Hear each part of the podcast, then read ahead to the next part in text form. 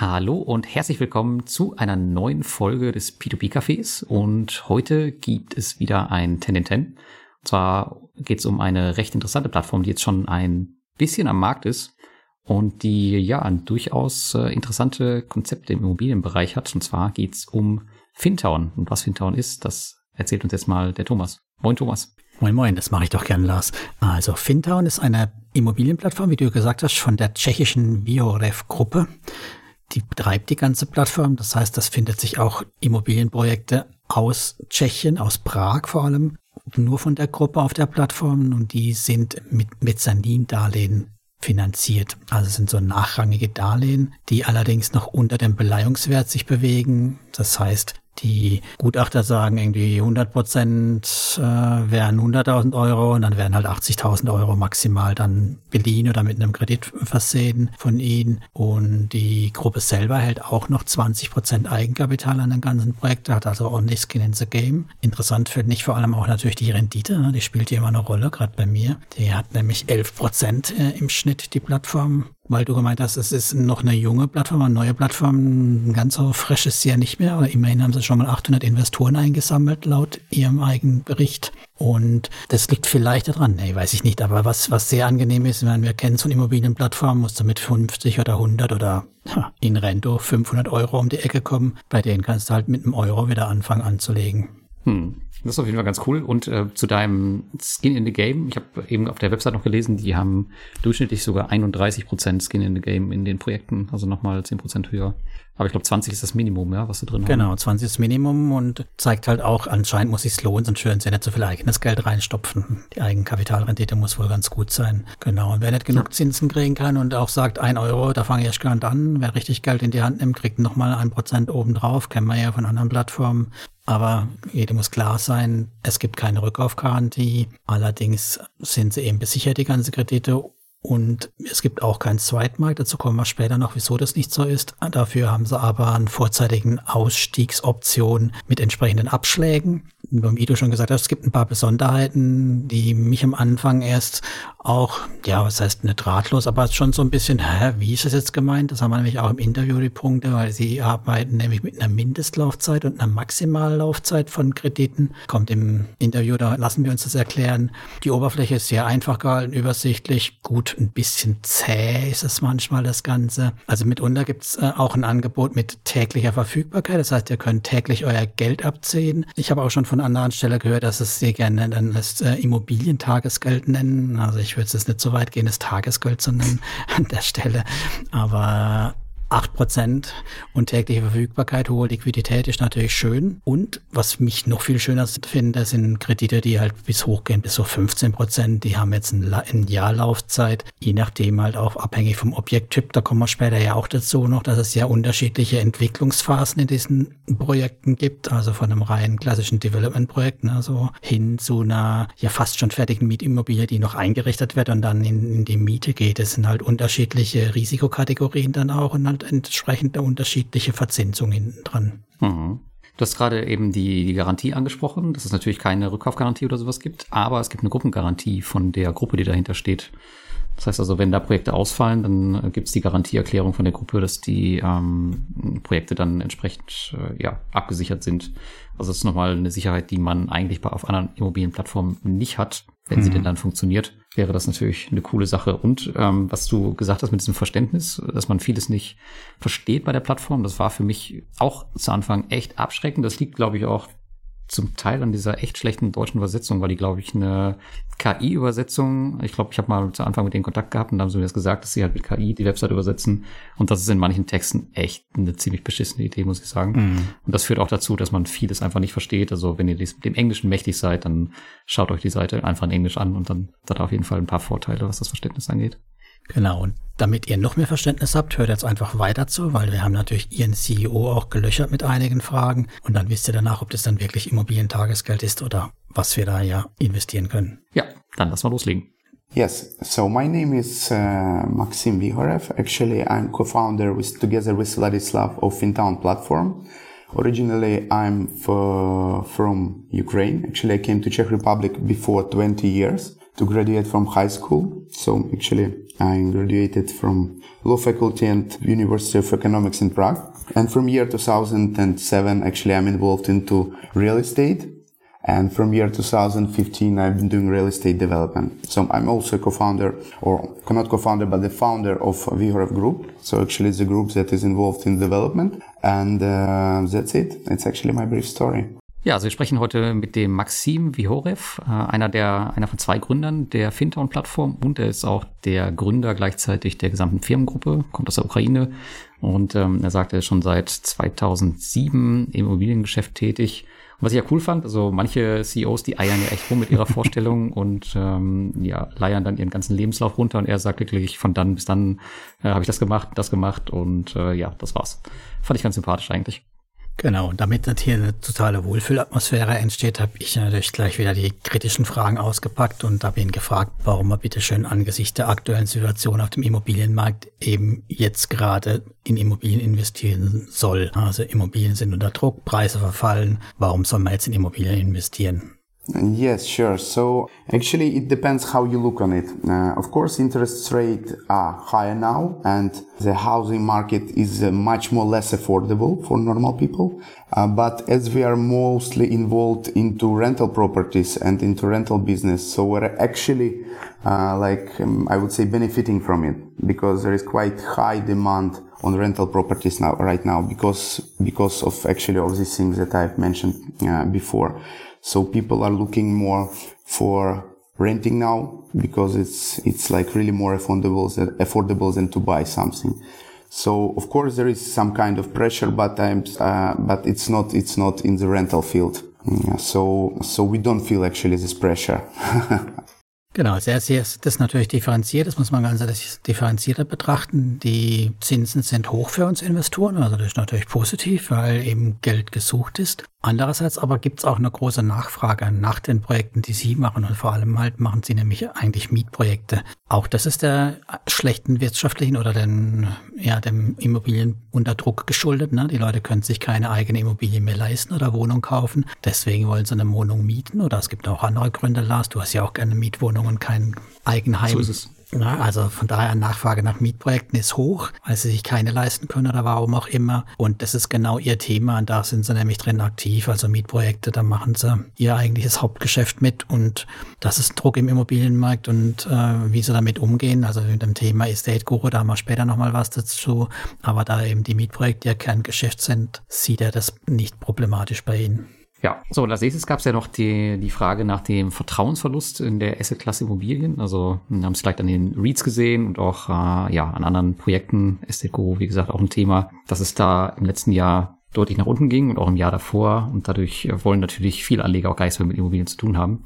Und da haben wir ihn gefragt, ob er das denn merken würde bei der Plattform oder ob es überhaupt schwieriger wird, Investoren zu finden. I wouldn't say so. I wouldn't say so because, like for example, the Czech Republic, people are still considering real estate is the best as the best type of investment like ever. So it's it's it's long term uh, long term perception of real estate as as as, as asset class. Of course, uh, this like recently one year on one year year and a half uh, there has been some turbulence in the market, but it, it's it's okay because for the last 10 years the prices uh, in Prague, for example, and mostly in Europe uh, have almost almost doubled.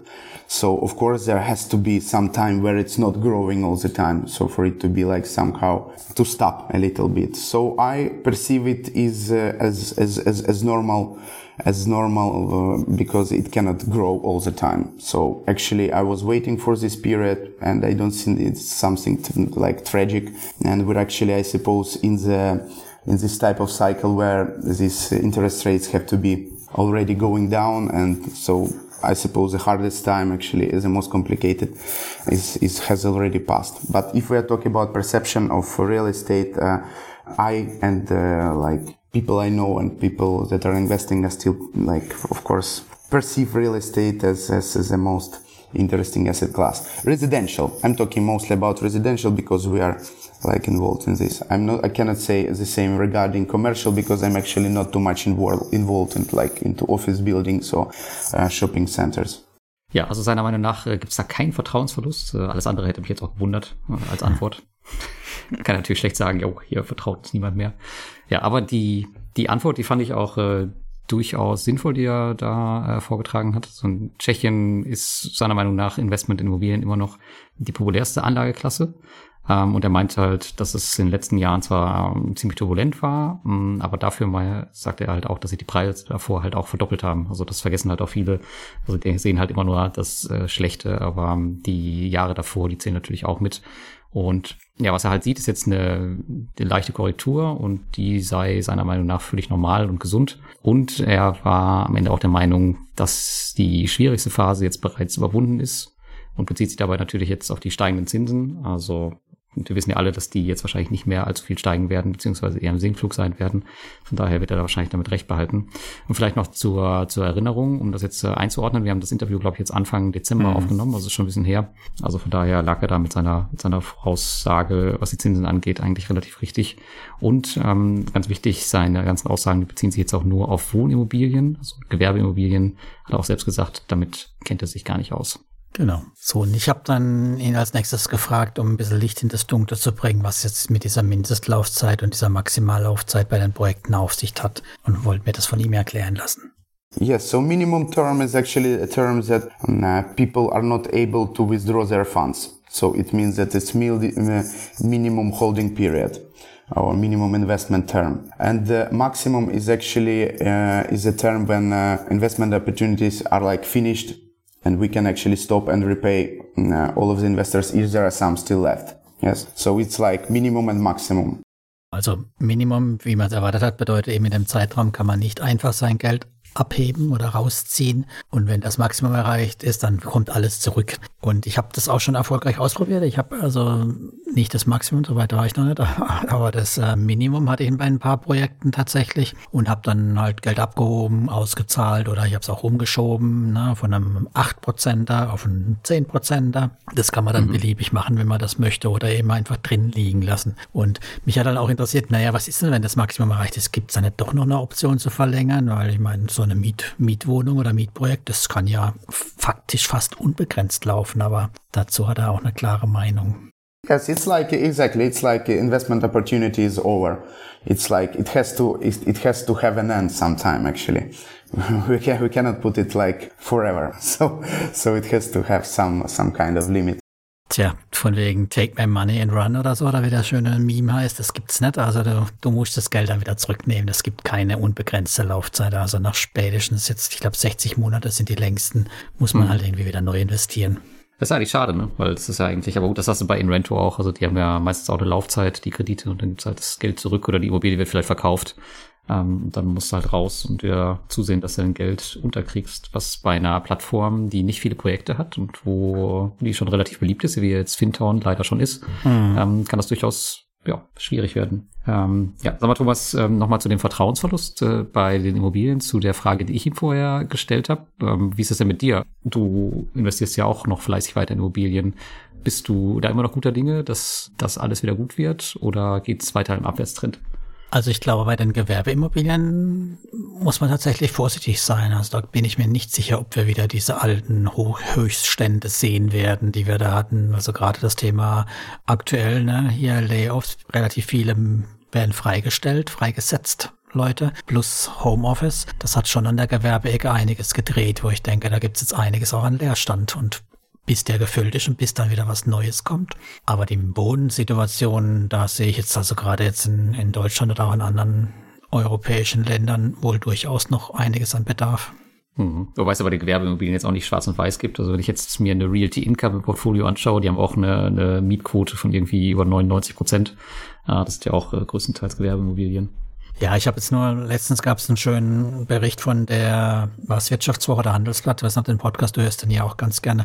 Da hatten sie es halt davon von äh, Gewerbeimmobilien ganz vielen, die halt halt auch in die Jahre gekommen sind. Also mhm. die dann irgendwie, keine Ahnung, 30, 40, 50 Jahre alt sind. Die kriegst du im Moment halt nicht mehr los, solche Dinge. Neubauen ist schwierig, weil es halt doch noch genug gibt, wo es noch Platz haben. Und Umwidmung ist noch viel schwieriger bei den Dingen, ne? weil die halt Gewerbeimmobilie kannst du einfach so ohne weiteres Wohnung reinbauen. Geht schon los, dass kein, kein Fenster drin hast dann in manchen Räumen, was es halt nicht gibt bei uns in Deutschland. Naja, nee, in Deutschland ist das tatsächlich ein Problem.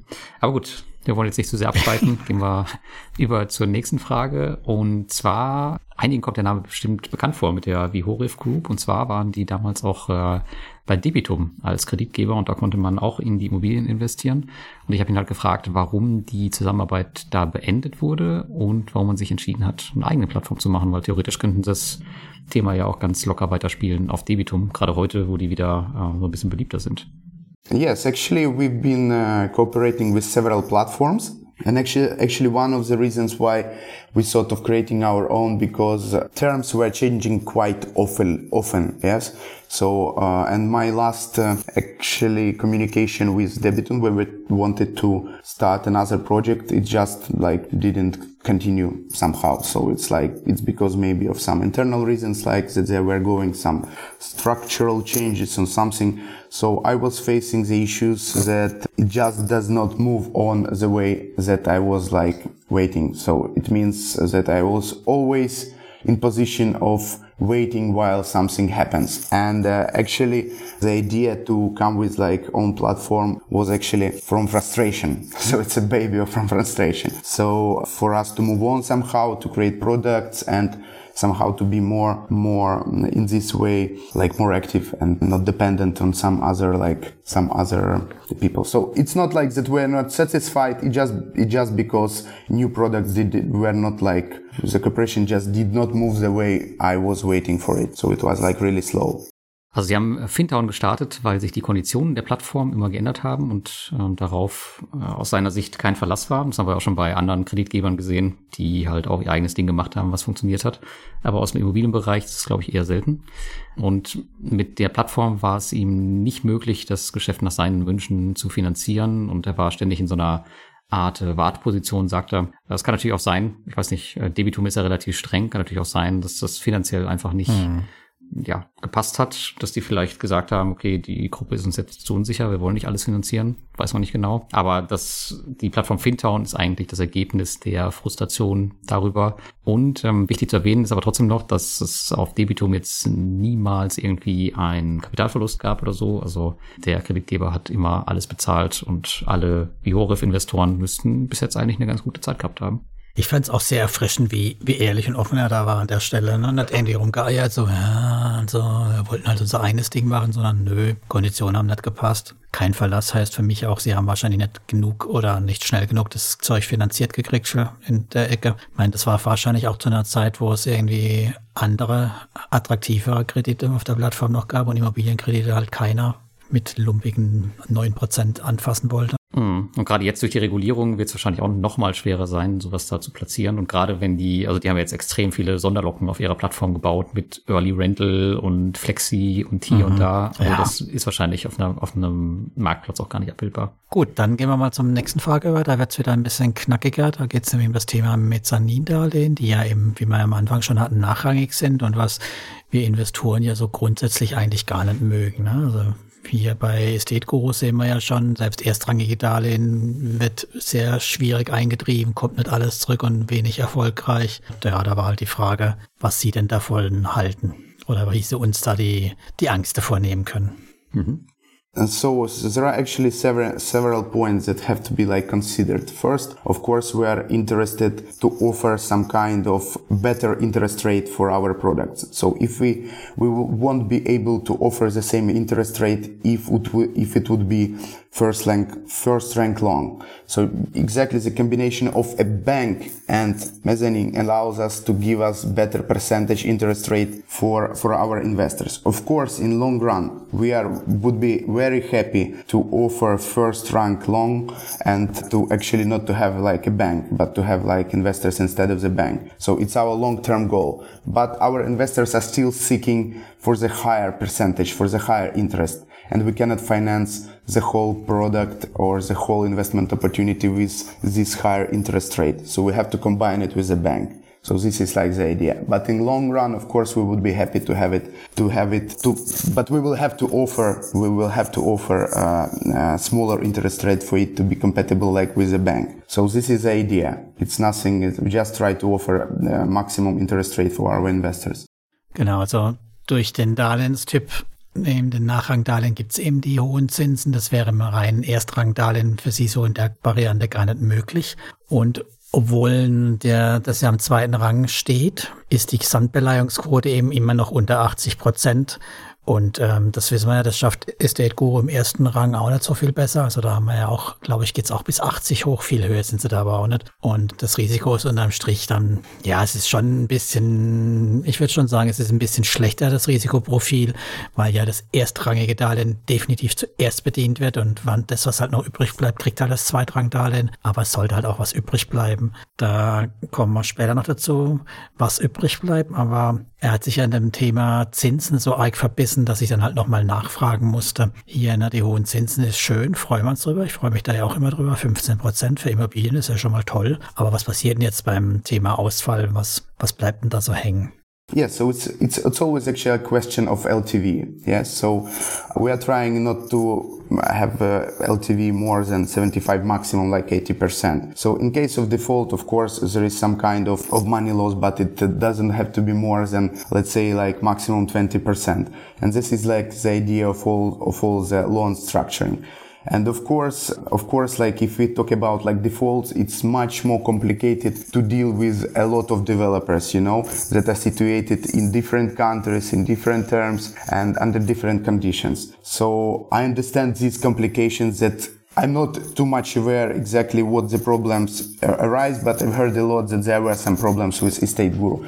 But I do not know exactly what it is. But as I see, they are offering a lot of borrowers from a lot of countries and so on. So maybe because of it, because it's much more complicated to manage all of the risks all around the world with different borrowers. And so we see it's actually our plus point, you know, our advantage in somehow that uh, you are dealing with different project, but with actually but actually with one borrower as it's much more easier to uh, to dive deep into all, all, in everything that's going on. So it's my point of view actually but in regards of risk management and so on this is the main idea behind it. It's not that we are not interested in putting like first rank loan. No we just trying to offer the, the maximum interest rate that is possible and we have to combine it with like with the bank. Otherwise we won't be able to offer like this interest that we are offering now So, war ein bisschen länger. Das Interessante war am, am, am Anfang, das im ersten Teil, weil da hat er ja auch nochmal, wie ja schon gesagt, zum Thema LTV nochmal was gesagt. Also diese maximal 80 Prozent, aber eher Richtung 75 Prozent. Und, das fand ich nicht schlecht, er hat was er das wirklich absichtlich gesagt hat oder ob es ihm rausgerutscht ist, aber er hat ja auch ein mögliches Worst-Case-Szenario ausgemalt. Also diese 20 Prozent, die dann komplett gefährdet sind, die dann weg sind im Ausfallfall. Die hat er angesprochen, dass er das so als Maximalwert sieht. 20 Prozent vom Invest sind dann weg bei einer negativen Eintreibung.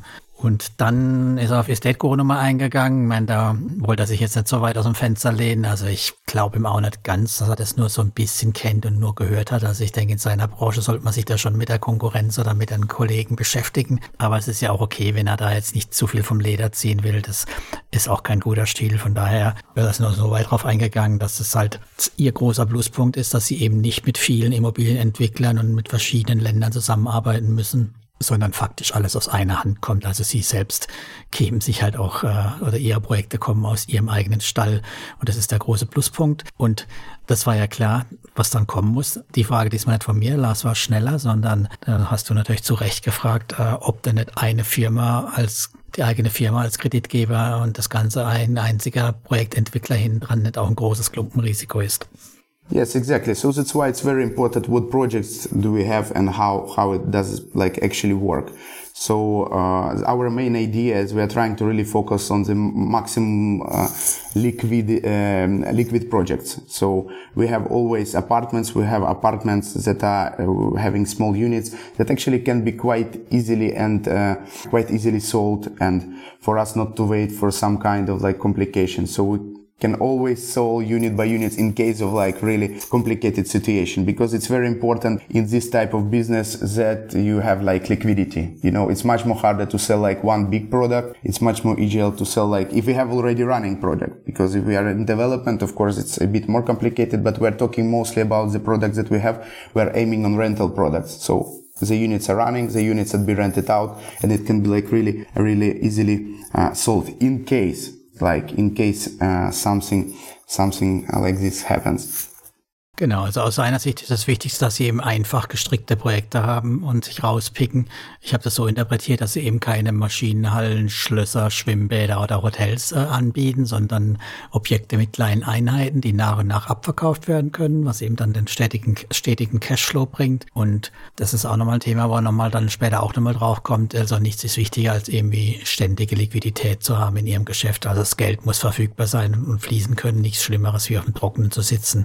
Und ja, das denkt er, ermöglicht dann halt auch ihm in riskanteren oder in unvorhersehbaren Phasen dann eben durch Teilverkäufe auch wieder zur Liquidität zu kommen und dann gar nicht in die Situation ähm, erst reinzulaufen, dass sie was komplett abwickeln müssen. Hm. Ich glaube, das Konzept ist ja relativ einfach. Also die entwickeln ja, glaube ich, immer äh, Immobilien, die sie danach zu Mietimmobilien machen, die dann erstmal laufen und dann werden die Dinger irgendwann verkauft. Habt ihr richtig verstanden? Ja, so habe ich es auch verstanden, ja. Gut, kommen wir zur nächsten Frage. Und ähm, da habe ich ihn gefragt, ähm, dass Sie ja sehr lokal auf Prag fokussiert sind und ob wir denn auch Projekte außerhalb von Prag sehen und ob das nicht auch ein äh, Klumpenrisiko für uns Investoren ist, wenn alles in Prag ist. Ich meine, da kann ja, weiß ich nicht, Epidemie ausbrechen, was auch immer, Atombombe, wer weiß. Und dann war es das mit Prag. Der Russen kommt. Gucken, was er dazu gesagt hat. Oder so, ja. Weit weg sind sie nicht. Yes, of course, it's planned, but uh, it's very important to consider how. So in Prague, there are still more uh, opportunities that we have actually possibilities. So of course we are looking and seeking something out of Prague, but it's very important to understand how development process is normally organized. It's all about the team. It's all about the partners that you have. So of course we have like established team, established partners. We're from construction companies to architects and project management people. Like uh, so, all of all of the team is here, so we can bring maximum value with the projects here. But it doesn't mean that we will be focused only in Prague. In Prague, there is just still more opportunities than we have like possibilities in future of course we're seeking to some other capital cities like let's say vienna or maybe some um, projects in like in germany maybe berlin but it's like a next step it's next step Also er meinte, vielleicht wird es Projekte in Hauptstädten anderer Länder geben. Also er hat jetzt hier auch äh, speziell von Capitals geredet. Also nicht irgendwelche ähm, kleinen, kleinen Dörfer oder so. Aber aktuell, sagt er, sieht man in Prag noch genug Chancen. Und er sagt halt auch, dass das Know-how aktuell größtenteils dort fokussiert ist und man da auch das meiste damit erreichen kann.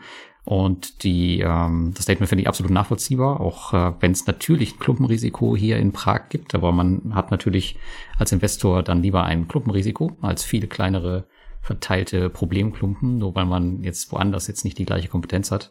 Ja, und da gehen jetzt äh, viele Grüße raus an Esther Guru, würde ich sagen, die am hochkompetenten Deutschland-Team, was ja ganz Arbeit geleistet hat. Ähm, ja, dann habe ich noch äh, ihm habe ich noch erwähnt im Gespräch, dass es ja auch als aus Investorensicht eigentlich nie gut war, direkt bei neuen Ländern äh, sofort aufzuspringen. Und dazu hat er auch noch mal was gesagt. Yes, actually we understand Prague very much and so it's, there is no much sense actually for us move somewhere else at this time, for example, just at this time, and to uh, look for more risks and to go into like different, it's like really complicated uh, stuff with development. So you have to be really aware of all the, all the details and so on. And at this moment, of course, we really feel ourselves confident like in Prague. But as I said before, it doesn't mean that it won't, it will be forever. Just there are still more projects, interesting projects to be realized in Prague. And at this time, it's like more interesting to do it here. In case of like, I mean, in terms of money and uh, return and our control and our understanding of the details. Ja, also er stimmt mir hier zu. Also Immobilienentwicklung abseits der Kompetenzzone das äh, von Fintown, das ist immer ein großes Risiko oder der Plattform ist immer ein großes Risiko für Investoren. Und ähm, die Kompetenzzone von Fintown, die ist halt in Prag. Das ist auch was, was ich, weiß ich nicht, erst mit dem, mit ja, fortschreitendem Investment verstehen musste, mhm. dass die Diversifikation auch nicht immer gut ist. Ähm, bei manchen Plattformen ja, bei manchen eher weniger. Bei Esseco war es mir zum Beispiel total egal zu Anfang. Ich meine, es ist mir heute zum Teil auch noch egal, aber man, man sieht halt in den Statistiken jetzt schon, dass der Heimatmarkt halt tatsächlich immer der stärkste Markt ist mit ganz wenigen Ausnahmen. Aber ansonsten macht es halt echt wenig Sinn, äh, irgendwelche Experimente auf den Plattformen als Investor durchzuführen. Da kann man dann besser ein Klumpenrisiko eingehen in einem bestimmten Land oder vielleicht auch nur in der Stadt. Und am Ende hat man dann trotzdem das bessere Investment. Ja, sehe ich auch so. Nächste Frage war dann zum Thema ähm, Vermietungsprojekte oder klassische Projektentwicklung. Ich meine, am liebsten haben wir ja schon vermietete Objekte, die ja einfach laufen und wir das Geld rausziehen können und partizipieren dran. Und mir war das halt wohl auch nicht so ganz klar, dass es halt irgendwie diesen Zyklus gibt und halt aus Projekten dann Vermietungsprojekte werden, also aus Entwicklungsprojekten. Deswegen habe ich ihn nochmal gefragt, ob sie es nicht besser darstellen können, die Projekttypen, und damit man das halt klarer erkennt. Und daraufhin hat er uns dann nämlich mal erklärt, wie das denn überhaupt funktioniert. So actually, actually it works like this. So every rental project has to be um, like not every, but the projects that we are doing, like rental projects, have to be developed somehow. So it's actually it's pre-stage of rental project, you know. So it's not like it's development projects that we are selling out.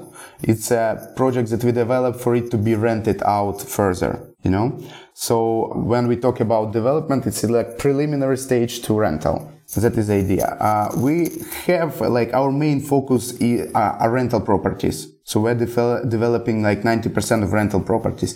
We will have maybe somehow like some development residential to, to sell, to sell, but it's, it's, it's, it will be more an exception than like our standard product. So our standard projects, the projects that we have like in a pipeline are all devoted like to rental. So in, in, in, we are doing serviced apartments and uh, in this segment, we're actually developing all the projects, the projects that we're having on the platform and the projects that we're having in, in pipeline and haven't not published yet. They're still in the same segment. We are trying to focus on the segments that we understand the best. And it's like rental properties in like serviced apartment concept. Also, nochmal deutlich gesagt, also eigentlich haben sie nur die, die Rental und die Service Apartments Projekte in der Pipeline, über was anderes brauchen wir gar nicht reden. Und den Unterschied, den gibt's so scharf ja auch gar nicht zwischen Rental-Projekt, sondern alles, was sich entwickelt bei einem Immobilienprojekt, ist, durchläuft halt mehrere Stufen und im Prinzip ein Verkauf von einem einzelnen Objekt oder von einzelnen Dingen im, in einer frühen Stadium ist eigentlich, äh, ja, wie hat das so schön genannt, schön gesagt, eine Ausnahme.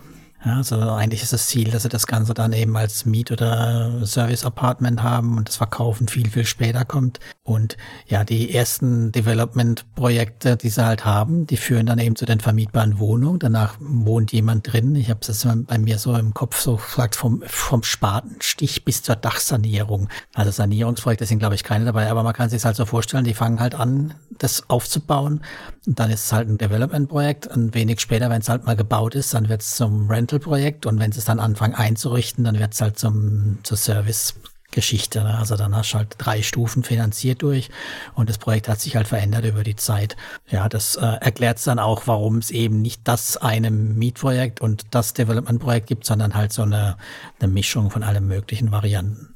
Hm, finde ich aber echt super bei Fintown, dass sie wirklich eine klare Strategie haben. Also jetzt, wo man es einmal gehört hat und weiß, was dahinter steckt, ähm, ist es ist schon ziemlich klar, wieso die Projekte so auf, aufgestellt sind auf der Plattform, wie sie jetzt, jetzt sind und was da draußen am Ende wird. Ähm, das gleiche gilt ja auch für Inrento. Da ist ja auch oft die Kritik, dass die auch Entwicklungsprojekte zum Teil haben.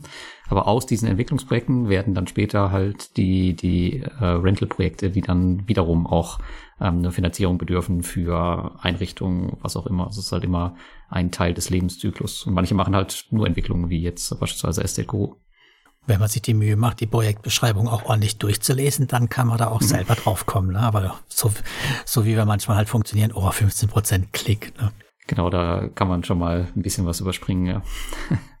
Aber überspringen wollen wir jetzt nicht die Frage Nummer 8, weil da geht es nämlich ums Eingemachte. Genau, ja. Ähm, die regulierten Plattformen, die werden ja immer beliebter und ähm, Fintown ist leider eine unregulierte Plattform und ich habe sie gefragt, ob es denn irgendwelche Bemühungen in Richtung Regulierung gibt oder ob das überhaupt gar nicht geplant ist.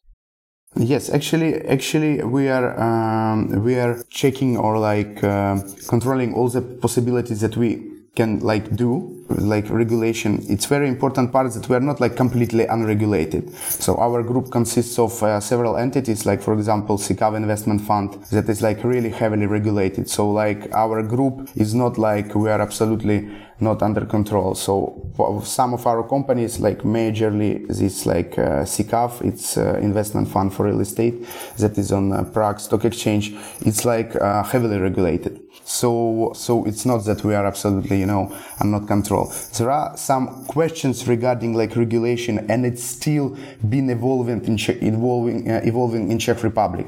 So we actually have only one uh, license for crowdfunding issued like in Czech Republic. It's still the, it's still being implemented and there is not, and it's not in some kind that we can like proceed at it right now. But of course, we're checking all the possibilities for people, for people to be like more sure about what we do. But it's not like that we are somehow avoiding and don't want to be regulated. No, as I told before, we have like heavily regulated like structure and it's not a question for us like, but uh, we are looking for solutions how it can be done exactly in our case because there are some kind of exceptions in in case uh, in our case exactly in regards of uh, crowdfunding like platform that's the only like reason why we still haven't it made but we are like looking closely what are the possibilities for us to hold it, to have it all regulated under one like group Ja, also Maxim sagt, ähm, die überwachen die Möglichkeiten einer Lizenzierung, aber die sind auch nicht gänzlich unreguliert. Und zwar die Gruppe, ähm, mehrere Firmen, unter anderem auch ein Investmentfonds. Ich weiß gar nicht, ähm, Thomas, hast du den schon mal angeschaut? Ich habe den gar nicht. Ähm, ja, den findest vorher. du bei der Vioref-Gruppe direkt, findest du den, da ist auch was drüber, 9% Rendite pro Jahr durchgehend seit 19 haben sie Daten dort auf der Plattform. Ich glaube aber, der läuft in tschechischen Kronen und äh, ich habe jetzt nicht geguckt, wo man ihn kaufen kann. Also das habe ich nicht so weit, weil das werde ich auch nicht tun. Okay, aber wäre vielleicht für, für einige auch noch mal eine interessante Möglichkeit. Also er sagt auf jeden Fall, also da sind sie auf jeden Fall in dem Bereich äh, extrem stark reguliert und der ist ja auch in der Börse in Tschechien. Und ähm, ansonsten befindet sich die Regulierung in Tschechien noch in der Entwicklung. Also er meint halt, sie vermeiden nicht explizit die Regulierung, aber es gibt auch aktuell keine Möglichkeit für die Plattform. Und auf der Website ähm, gibt es außerdem die Bestätigung der tschechischen Nationalbank zum, zum Download, dass das Geschäftsmodell von Fintown ähm, nicht unter irgendeine Regulierung fällt. Also es gibt halt bestimmte Richtlinien, die sie einhalten müssen, aber das ist auch alles. Aber die müssen sich mit dem, was sie da tun, nicht regulieren lassen. Ähm, aber da gibt es natürlich noch die Möglichkeit, die jetzt ähm, viele Plattformen ziehen, und zwar die ECSP-Lizenz, aber die ist, ähm, meinte ich dann wahrscheinlich nicht interessant wegen der Struktur oder ob es da vielleicht auch Möglichkeiten gibt. Das war die Frage noch an ihn. Yes, yes, you're you're correct. Absolutely, absolutely. So it's actually an exception that we that we are falling under at this time. For example, we'll see how it evolves because it's like evolving all the time. Every six or twelve months, something new like it's been created uh, in regards of laws and so on. So we are checking closely for us what we, what can we do. Ja, also die, ähm, die ISSP, die ist nicht möglich, weil es hier eben Interessenskonflikten kommt. Ähm, ich weiß nicht genau, was dahinter steckt, aber die Besitzer der äh, Gruppe, die dürfen nicht gleichzeitig auch Besitzer der Plattform sein. Und da gibt es auch schon andere Beispiele, wo es auch schon entsprechend aufgestellt wurde und wo das getrennt wurde, beispielsweise Crowdpeer oder zuletzt auch Afranga. Da wurde, glaube ich, jetzt die, die Plattform auch von der Gruppe getrennt oder die sind noch dabei. Ja, aber wie gesagt, er sagte nochmal, dass sie halt ähm, ja immer nach Möglichkeiten schauen, und so weiter und so fort. Und dann habe ich ihn noch gefragt, äh, ob es denn ein Risiko für die Investoren ist, wenn die, die, wenn sie die Lizenz gar nicht beantragen, äh, beziehungsweise wenn es keine Lizenz gibt in Zukunft.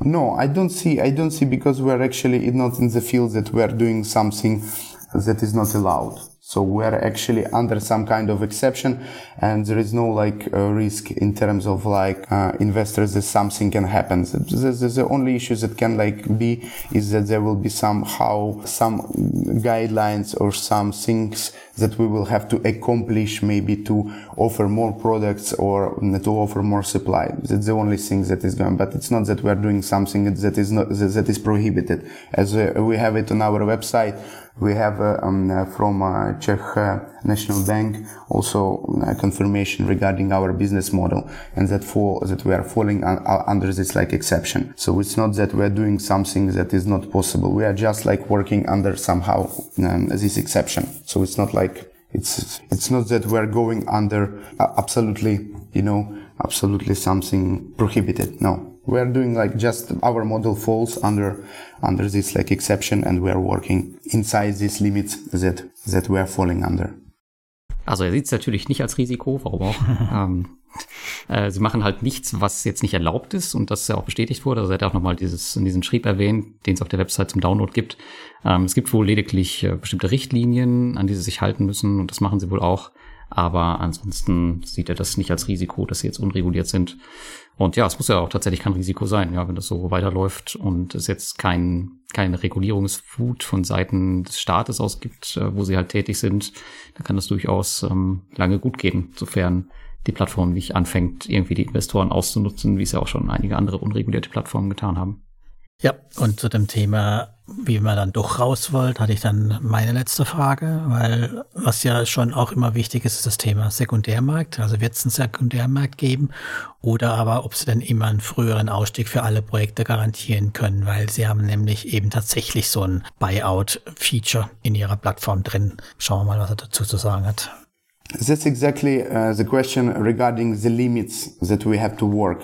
Yes, inside. So we're actually one of these limits that we actually cannot offer like uh, at this time cannot offer secondary market because otherwise it would fall under some kind of prohibition or some kind of regulations that we cannot offer at this moment. So this exactly are the limits that we have to consider and uh, that we cannot offer at this moment. Otherwise we will do like stuff that can be so at this moment, it works like that we are offering buyout of the projects under the terms that we are offering. So it means in one year, uh, there is some discount in two years, the second discount. So we are offering buyout like ourselves, uh, in case if the person wants to cancel his investment earlier, but we cannot offer like secondary market for people, for third party people or other investors to buy out these opportunities because as I told it, it will be a problem for, for the limits that we have to, that we have to work with now.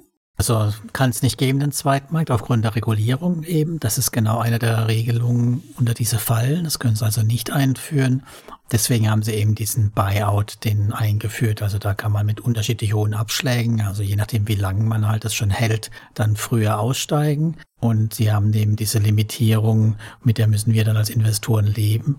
Aber durch die Option für die höhere Liquidität gibt's halt dann, wenn man schneller weg will, halt dann doch die Möglichkeit eben mit Abschlag. Ich weiß jetzt gar nicht, Lars, weißt du noch, wie hoch der Abschlag war? Ich kann mich nicht erinnern, was da, was ich da gesehen hätte. Nee, Vielleicht ist aber was Individuelles, aber da muss man schon damit rechnen, dass es ein paar Prozent sind. Das ist wie wenn man ja frühzeitig irgendeinen Kredit oder so zurückzahlen möchte, muss man auch ähnliche Prämien zahlen. Da werden sie sich auch das versüßen lassen, dass sie dann früher ihre Liquidität dann angreifen müssen. Und ich hatte dann auch noch eine Nachfrage, weil es ging ja auch drum, einfach mal von ihm zu hören, das was wir ja auch alle erwarten, ja, was passiert dann, wenn alle gleichzeitig ihr Geld haben wollen? Also nochmal das Stichwort Bankrun in den Raum geworfen. Uh, we offer these exit exit um, exit terms. So uh, at this moment we are offering exits and we actually all the requests that we received we always satisfy. So it's like there are terms how people can Ah, if you mean like this, yes, of course. So uh, that's why we have this mean term. So normally it has to be considered as a, like exception. So if you, for example, subscribe for uh, three years, that's why we offer like a better interest rate for for three years. Then you have, of course, to consider it staying like three years. Of course, we are offering this buyout with discount, but it's uh, actually, of course, not the thing that we have to do it like anyway. You see, so so because we have to have some kind of uh, liquidity liquidity management you know so we are if we are offering project for three years then we have to understand that we will have to have money ready in three years not like in six months. Otherwise, we will have to offer another interest rate. For example, if you have seen, we have this flexi product with 8% annual, annual, and this exactly that we are talking about. So we have to hold some kind of cash, and that's why we're offering like less percentage, you know, because we have to control like liquidity for people if they want to cancel. But if you're entering the product with interest like let's say 13, 14%, then of course we, uh, you have to, you have to consider that you're going to stay for three years as it, as it requires. Otherwise we can buy it out, but we will not of course guarantee that we buy out because it's about all about liquidity management. So we have to plan somehow our cash. Genau, also ich muss ihm, bevor er wieder anfängt zu erzählen, ja nur mal einfangen, dass es um den Bankrun geht und dann kam er ja auch damit, dass es eben ja ganz am Schluss dann nochmal keine äh, Garantie dafür gibt, dass man jederzeit raus kann. Aber er hat uns dann auch in dem Rahmen nochmal schön erklärt, warum es eben diese unterschiedlichen Laufzeiten, die Minimumlaufzeiten gibt, dass es eben für ihre Liquiditätsplanung enorm wichtig ist. An der Liquiditätsplanung machen sie halt alles fest, sehen halt genau, wann wird welcher Kredit fällig, wie viel müssen sie vorhalten.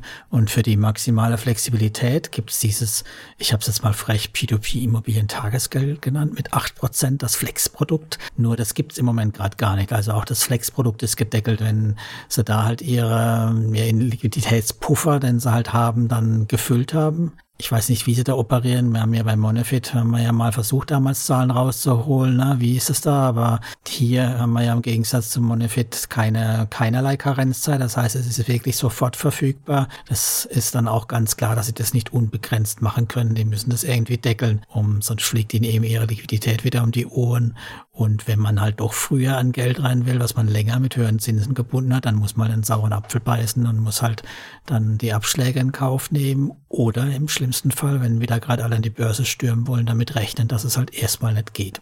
Hm, wobei es diesen richtigen Bankrun bei Immobilienplattformen, glaube ich, in den letzten Krisen nicht so richtig gab, oder? Wenn es einen Bankrun gab, dann war es meistens Plattformen hausgemacht. Ja, sowas. Oder was es ja auch schon gab, dass Leute halt auf dem Zweigmarkt bei Mintos ihre Sachen verkauft haben, um in den Aktienmarkt zu gehen. Damals der Bernhard also erzählt, dass er das gemacht hat, dass er halt irgendwie zwei Prozent Abschlag, drei Prozent Abschlag, möglichst raus, möglichst viel Cash haben. Ich meine, kann man schon probieren, überall abzuziehen, aber ja, solange es damals gab es, glaube ich, noch gar nicht überall Zweitmärkte bei Immobilienplattformen, dann ging das ja eh nicht. Da war das Geld ja fix gebunden und fertig. Ne? Ja.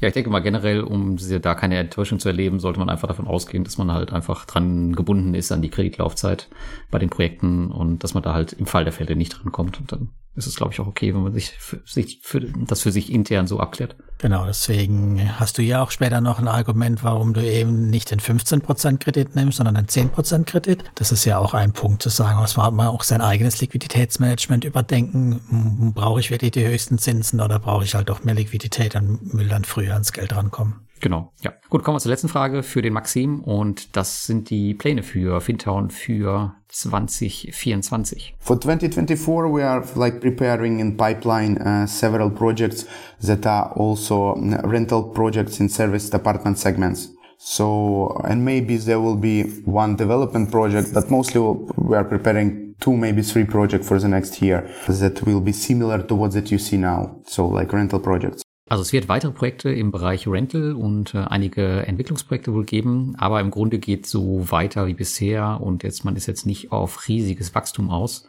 was die Plattform auch ein Stück weit sympathisch macht. Aber wie ich auch schon erwähnt habe, das wird wahrscheinlich auch dafür sorgen. Ich meine, jetzt, hm, du hast gesagt, es sind 800 Investoren, glaube ich, auf der Plattform. Ich glaube, mittlerweile sind schon über 1000, bin mir gerade nicht sicher. Aber selbst hier sind schon die ähm, Rental-Projekte relativ schnell weg. Das heißt, die Leute, die da investieren, werden wahrscheinlich schon größere Summen investieren. Und ich kann mir vorstellen, wenn da jetzt nicht viel Neuvolumen kommt, dass es dann schon recht kritisch mit äh, Cash-Track werden kann. Bin mal gespannt, wie das so wird. Und das nächste habe ich ihn auch gefragt, ob Sie denn mit der bisherigen Entwicklung zufrieden sind. Yes, we're actually like very happy. We are trying to be as transparent as possible and engaging with all the investors. And I see that people are like value, like value this, and uh, we like the way it goes.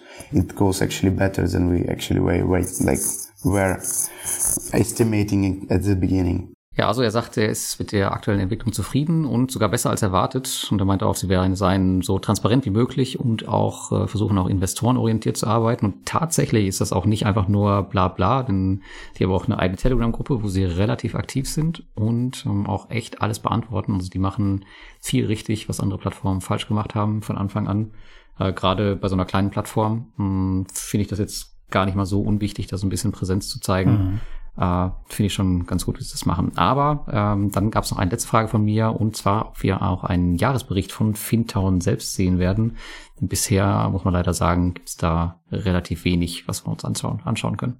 Of course, of course, of course. This is exactly that we are working on to have some kind of consolidated report as we have several reports, like uh, separate reports for every entity. And we are working hard for it to be like consolidated reports that we are uh, working to issue it, let's say, first, second quarter of 2000 when the year is finished 2024. So at this stage, exactly we are getting requests regarding this and this is uh, like the main things that I've been working on now actually to prepare it for it to have consolidated reports for whole, the whole group and to see everything that's going on.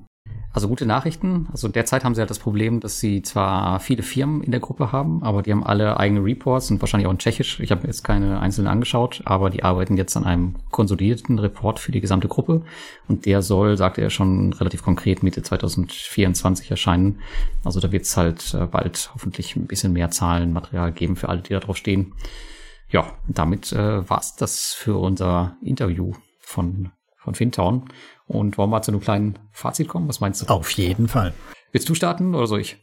Ich kann anfangen. Also ich habe ja schon sehr früh angefangen, Geld dort zu investieren. Ich bin bei einigen Projekten dabei.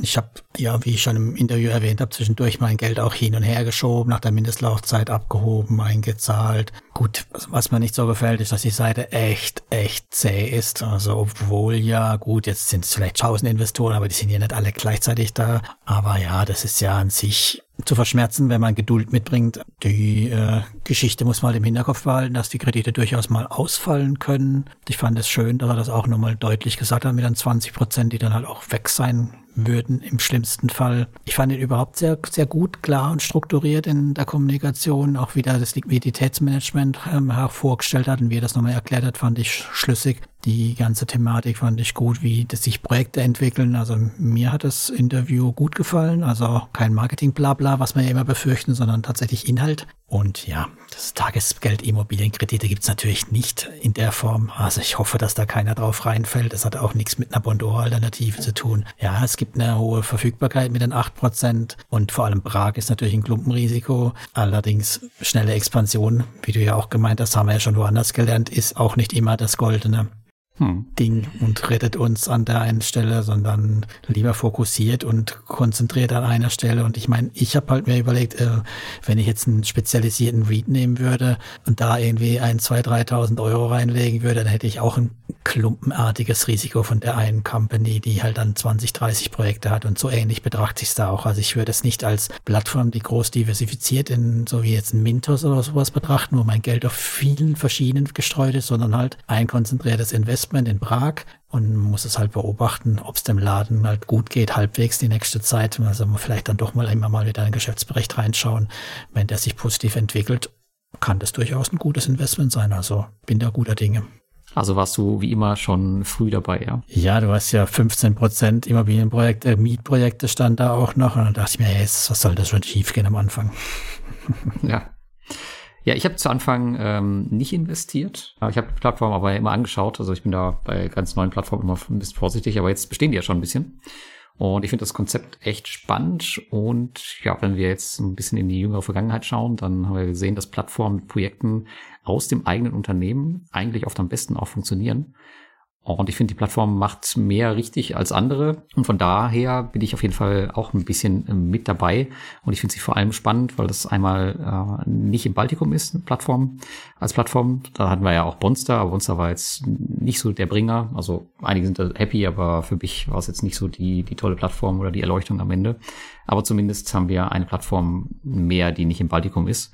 Man kann sich komplett, wenn man möchte, auf Mietimmobilien fokussieren. Also man muss ja diese Development-Geschichte nicht mitmachen. Ja. Aber das sei auch, gleich, sei auch gleich gesagt, bei den Mietimmobilien, da muss man wirklich, wirklich schnell sein, weil die sind echt schnell weg, diese Flexi-Projekte. Und die, die Gruppe hat das bis jetzt auch einen lupenreinen Track Record. Ich habe jetzt in der Szene auch ähm, nicht ein einziges kritisches Wort gehört. Ich bin ja ganz gut vernetzt, aber keiner spricht irgendwie schlecht über die Vihorev Group. Äh, von daher ist man da scheinbar auch auf der sicheren Seite. Und ähm, die Projekte bieten natürlich auch diesen flexiblen Ausstieg. Der kann natürlich im Fall der Fälle wirklich, wirklich wichtig sein. Und das 1010 hat mich jetzt auch nochmal in den Vermutungen bestärkt. Ich meine, diese Interviews, die sind ja nicht immer nur für euch, sondern die sind ja auch für uns.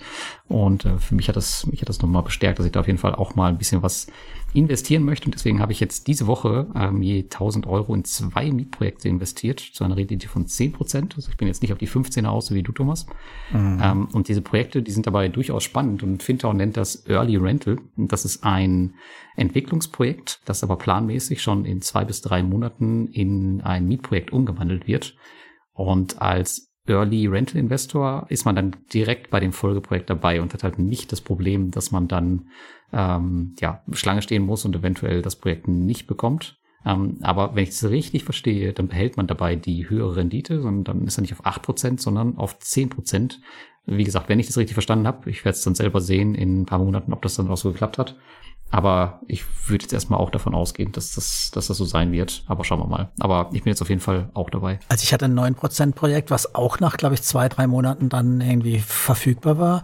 Und da konnte ich dann das liegen lassen. Das habe ich auch ein bisschen länger gemacht und konnte aber auch abziehen. Und auch kleine Beträge. Also man muss auch nicht alles auf einmal abziehen. Du kannst auch, keine Ahnung, 10% rausholen und dann eben in den 15% das Projekt dann schieben, wenn es dann gerade eins gibt. Hm.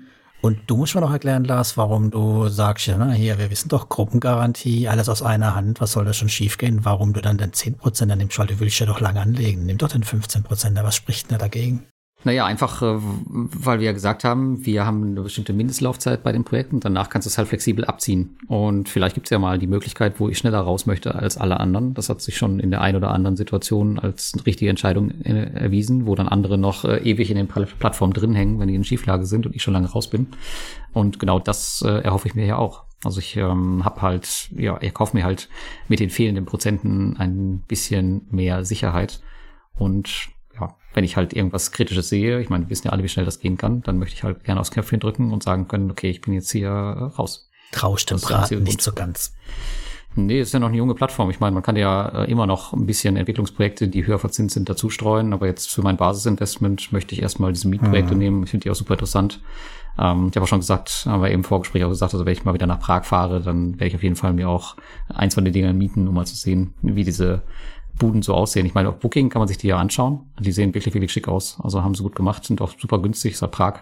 Also nicht mehr so günstig, wie es mal war, aber mhm. zumindest ist es immer noch halt Tschechien und nicht Deutschland.